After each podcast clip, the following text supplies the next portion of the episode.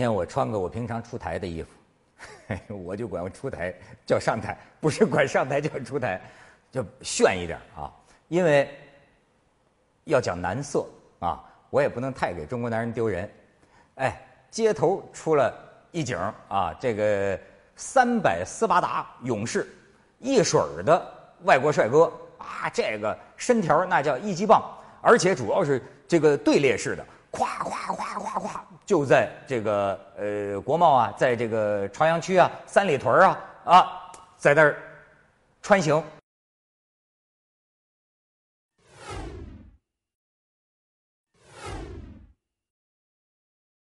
现在大家知道他们是干什么的？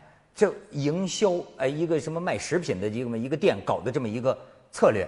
可是啊，这真叫开了西洋景啊！而且你是在哪儿啊？世界闻名的朝阳区啊，三里屯儿啊，但是这帮帅哥一出来啊，你看看啊，你看看那个电影《斯巴达三百勇士》的那个剧照，你瞅见没有？他们穿的这打扮就是照着这个电影里一模一样来的。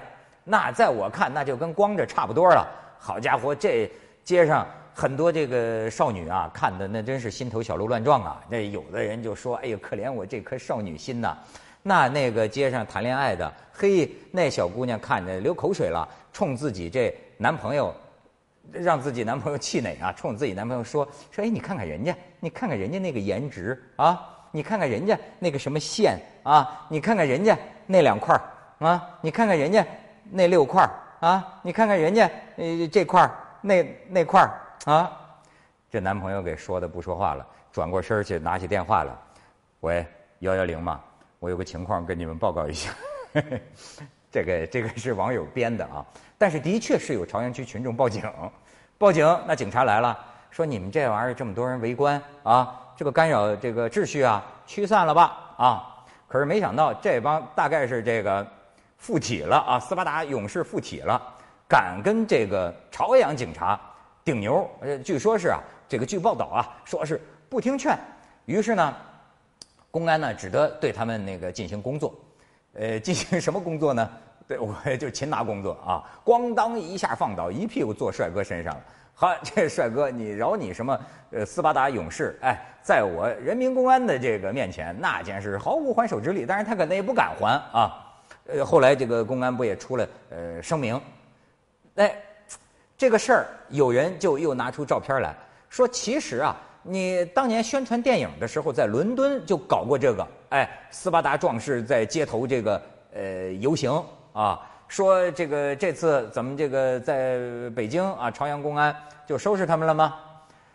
这个呢，要照我说，他还是有个国情啊，因为咱们这个多怕闹事儿啊，而咱们人口多多呀，而且咱们是多么多么的爱看热闹。所以你说我有力为证，你看就在前不久，看照片啊，武汉出了一奇葩，他骑马上班，他大概是嫌太堵车了，说哥们儿这骑马上班，一个人骑马上了街了，但是你看这一个人骑马上街，你往下看，哎，后头就跟了人了，然后你再往下看，人就越来越多。到最后啊，你简直他就像是一个在前头骑马的将军，后边一支就是他的军队，就在街上造成一种游行的一种呃一种错觉。所以你说警察能不紧张吗？你再看，你记得吗？这个王菲嘛，曾经那个带领过一次大理的环城马拉松，你记得不记得？王菲出现在这个街头，你看那照片啊。戴口罩，你那位你跑得了吗？哗家伙被人认出来，王菲是想跑来着，结果你跑啊，大家伙跟着也跑。你看，这人越跟越多。我这个时候甚至让我产生了那个电影《阿甘正传》的那个感觉。阿甘不就整天从美国东头跑到西头，最后跟了一堆信徒跟着他满满地乱跑吗？你看，这完全像是这个王菲带头的啊，发展马拉松运动。他咱们这么爱看热闹。所以难怪他这个警察呀，他就紧张。我是想借着这件事儿啊，想起一个什么事儿？因为有人在说啊，这个执法的宽与严。在前几前些年，有人跟我讲过这么一个观点，说啊，说西方的呃一些国家呢，他们这个法治啊是有这个恒定性的，哎，就是呃多少年，它这个宽和严呐没有什么变化。说相比之下，咱们国家有的时候呢，你感觉啊，过去人们说的就说一阵风，哎，就是说有时候严了，有时候又松了，它没有一个恒定性。那么我记得啊，这方面你要说比较极端的，就是上个世纪几十八九十呃八八十年代的时候吧，那个时候严打，那个时候就社会秩序非常混乱。哎呦，对不起啊，那个时候社会秩序非常混乱。然后呢，就是。呃，搞这个严打，好多呀，这个罪不至死的，这耍流氓的都给判了死刑。后来我们自己这个反思承认，就是说，呃，也有搞的这个呃过头的，呃这个地方。所以呢，我想说的是什么呢？当然，这个呃现现在我们是讲究一个呃这个按照一个法律要保持稳定。可是实际上，要叫我觉得啊，这个在。一定的幅度之内，在合法的这个幅度之内，执法的宽和严是有一个摆动，确实有一个摆动。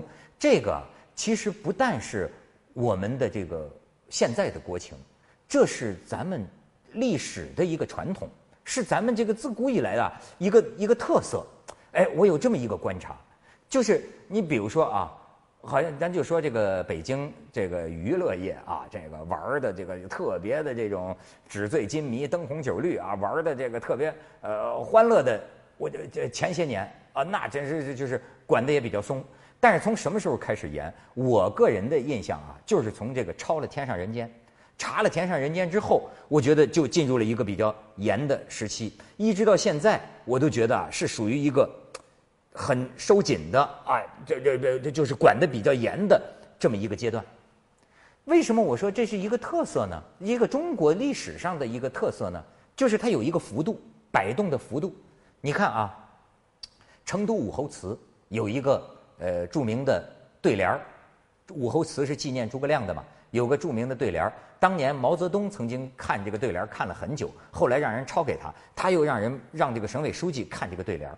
这个对联儿啊，是一个清朝人叫赵藩写的。他这个对联写的是什么词儿呢？就是说啊，能攻心则反侧自消，从古之兵非好战，不审事即宽严节物，后来治蜀要深思。这话什么意思呢？他就是纪念这个诸葛亮的嘛。他就是说这个，哎，会打仗的，攻心为上啊，不战而屈人之兵。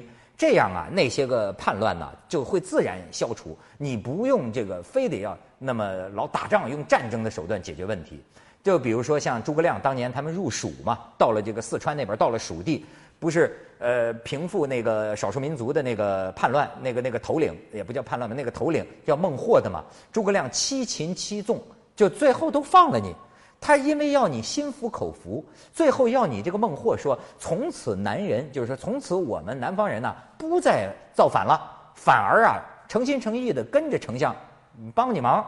就是说，哎，这这一句讲的是这个，要紧是后一句，就是说不审事，就是说啊，你要审时度势，你要看当时的情况。如果你不看当时的情况，你一味的宽或者一味的严，那你叫什么呀？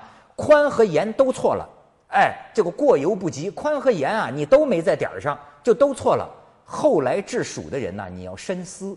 他这话是什么意思啊？就是诸葛亮当时他入蜀的时候啊，采取的是特别严啊，这个执法非常严。好，那么这个人写对联的人就说呀，你不要以为诸葛亮是一直就是一味的，就是讲究要要从严治国，是这是搞这个严的这一套法家的这一套。他说：“其实不是，诸葛亮是看当时的形势。他们入蜀的时候啊，蜀地之前的那个统治者，哎，呃，比较软，比较比比比较软啊，弄的这个地方啊，这个法治就是乱七八糟，人们也不遵守这个呃法度。所以针对这个情况，诸葛亮就搞这个严。所以他是说，你不要教条的去学诸葛亮，以为就是要从严啊。实际上啊，宽和严，宽有宽的用处。”严有严的用处，叫做叫做那个宽猛相济。就咱说的，一手软啊，一手硬，那你要按照当时的具体情况来判断，什么时候该软点，什么时候该硬点，什么时候适当的可以宽松一点，什么时候适当的又要收紧一些。哎，这个运用之妙啊，你就要判断当时的形势，你要审时度势。所以你看，我说这个特色呀，确实是一个中国历史的特色。